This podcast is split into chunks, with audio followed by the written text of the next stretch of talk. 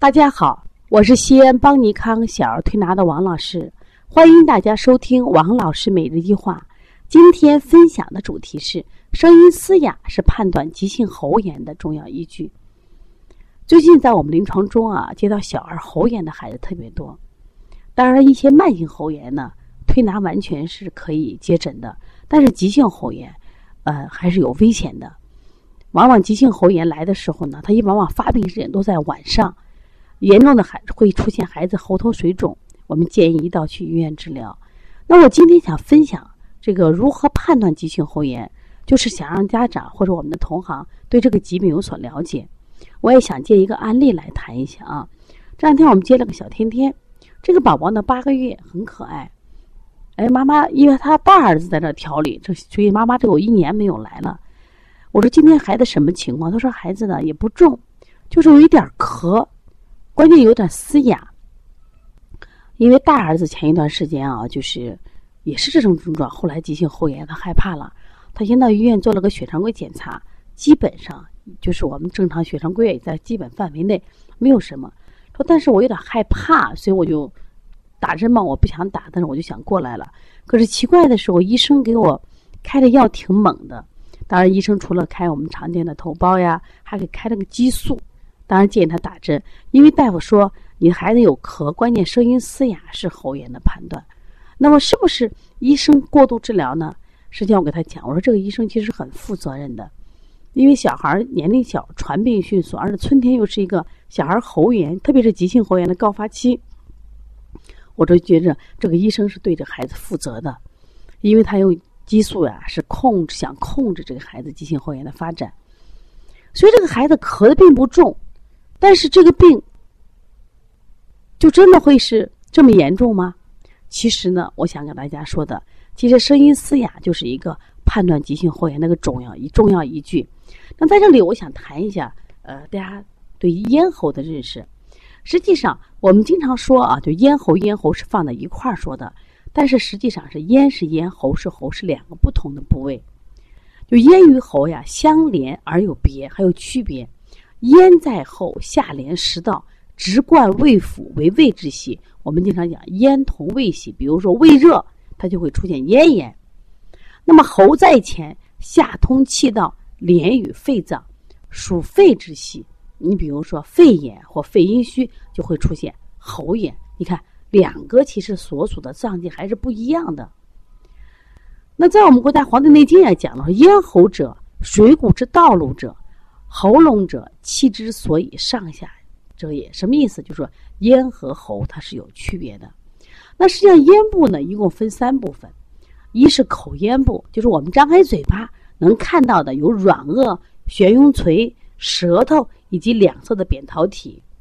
还有在悬雍垂和舌头之间，包括扁桃体在内围成的这样一个腔，它的后壁呈咽后壁，我们称为口咽部。什么叫悬雍垂？我们张开嘴以后，正中间有个小舌头，叫悬雍垂。这讲口咽。那么位于悬雍垂向上至鼻腔的后端，我们需借助鼻咽镜才能看清楚。这个腔称为鼻咽部。现在好多小朋友患了鼻腺样体肥大，他需要到医院去。检借助鼻咽镜才能看清，我们平常看不见的。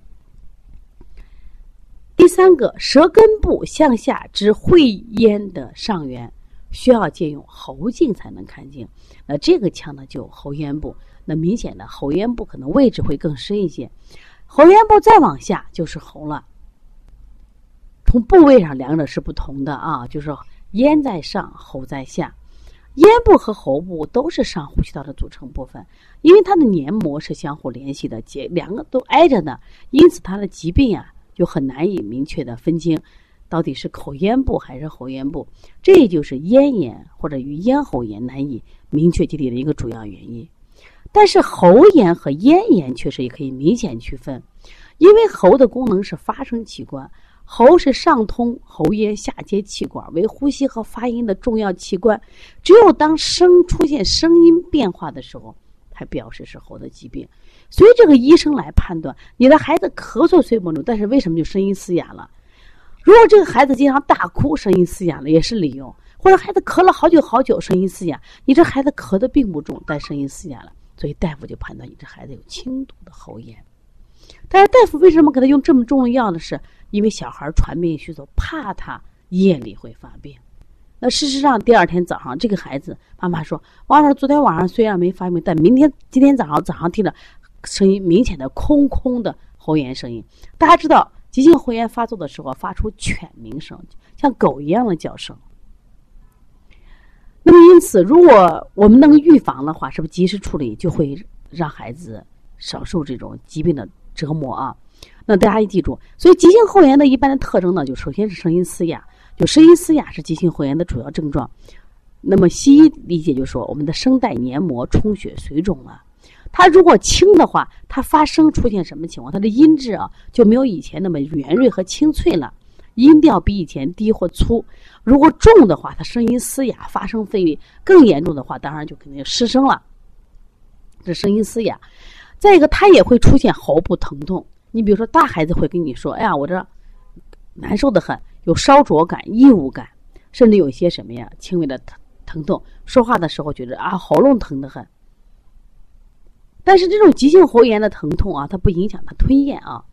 另外，他还有这个咳嗽，呃，开始的咳嗽是干咳无痰，到后期的时候，喉部这个发炎以后有粘性的分泌物的话，它会出现什么呀？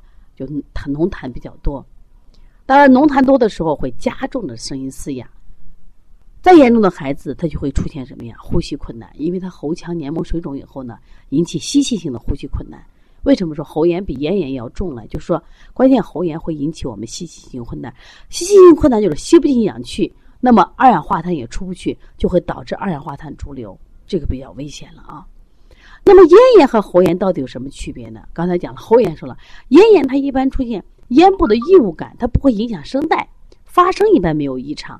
它急性期会出现这个咽部干燥、不适、咽痛，吞咽时候会加剧，严重的时候有发热、头痛。检查的话，你发现它这个周围啊，就咽咽喉区周围会充血，咽后壁淋巴滤泡也会出现红肿，会出现这种情况。在中医里边，我们都常为什么？是肺胃热盛型，一般都用清热解毒的方法啊。当然，喉炎也是，喉炎一般是肺热引起的。急性喉炎一般都是肺热引起的，那咽炎的话，我们都说是胃热引起的。但是我今天想分享这个意思是什么呀？你看这个宝宝这个案例，病一点都不重，医生下猛药，并不是说真的给孩子过度治疗了，是因为医生判断这个孩子是有喉炎，所以平常的咽炎啊、支气管炎、气管炎，大夫都不会说直接就给你开这个激素的。所以希望大家一定要判断啊，当这个孩子如果出现了这种咳嗽症状，但是。症状呢，也许不明显，但如果孩子莫名的声音嘶哑，就是考虑他是不是会喉炎。关键希望我们是希望他预防，因为喉炎到了半夜的时候，因为他躺下呀，他会出现，比如说肌肉这个喉部肌肉松弛，如果再出现水肿的话，就会出现憋喘，甚至有生命危险。希望今天王老师的分享能帮助大家。当孩子有疾病的时候，我们如果有专业的知识。我想，我们的孩子的健康就受到保护了。如果你有问题，可以加王老师的微信：幺三五七幺九幺六四八九。如果你想学习小儿推拿，邦尼康为妈妈们开设的小儿推拿基础班，这是现场直播与录播的形式；还有小儿推拿辩证提高班，这个主要针对于同行；还有开店班，我们一对一的开店班；还有这个讲师班。如果愿意学习，通过跟着我们的学习，掌握更多的中医知识。